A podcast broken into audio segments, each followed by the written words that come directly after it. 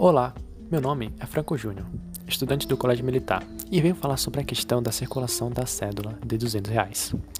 Por que teremos uma nota de 200 reais em agosto? Segundo especialistas, a principal razão, porém não a única, é de que tudo se deve a uma disparidade social.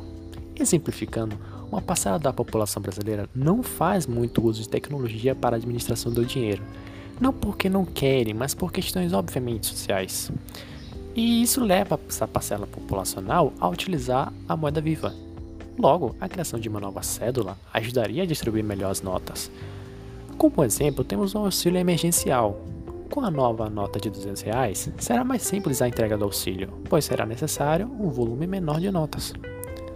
Outro ponto que faz os brasileiros quererem usar a moeda viva é o receio da quebra dos bancos.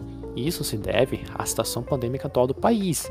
As pessoas têm medo de que os bancos venham a falir, ou então os bancos tomem seu dinheiro por conta de dívidas, etc. Tudo isso faz com que a população utilize mais as cédulas, e na contramão, falte as mesmas em bocas do caixa e bancos. Logo, ocorre a necessidade de criar nova cédula para distribuir as notas. No entanto, a notícia da criação da nota de 200 reais causou um alvoroço na parcela da população, pois traz a lembrança e o medo do aumento da inflação e desvalorização da moeda. Realmente, quando a moeda começa a ser desvalorizada no mercado, o governo lança notas mais altas para tentar contornar o problema.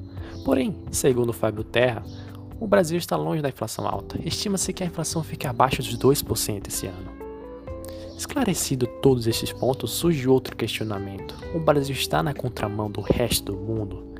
O questionamento ocorre por conta de países como os da União Europeia estarem abdicando cada vez mais de cédulas, principalmente as altas, utilizando mais transação virtual.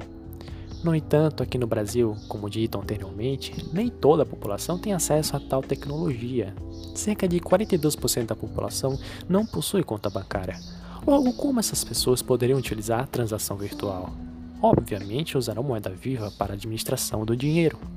Concluindo, o Brasil está sim de certa forma indo na contramão da proposta mundial, porém com uma justificativa de que há uma grande desigualdade social que barra tal objetivo de implementar cada vez menos uso de moeda viva. Obrigado e até a próxima.